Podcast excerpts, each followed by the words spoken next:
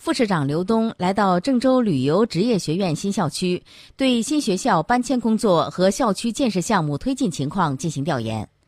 郑州旅游职业学院新校区即郑州市职业教育园区，为我省确定重点建设的百所示范性职业学校职业教育园区之一。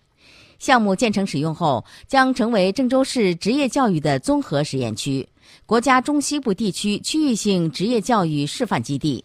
担负着我省职业教育改革试验多重任务。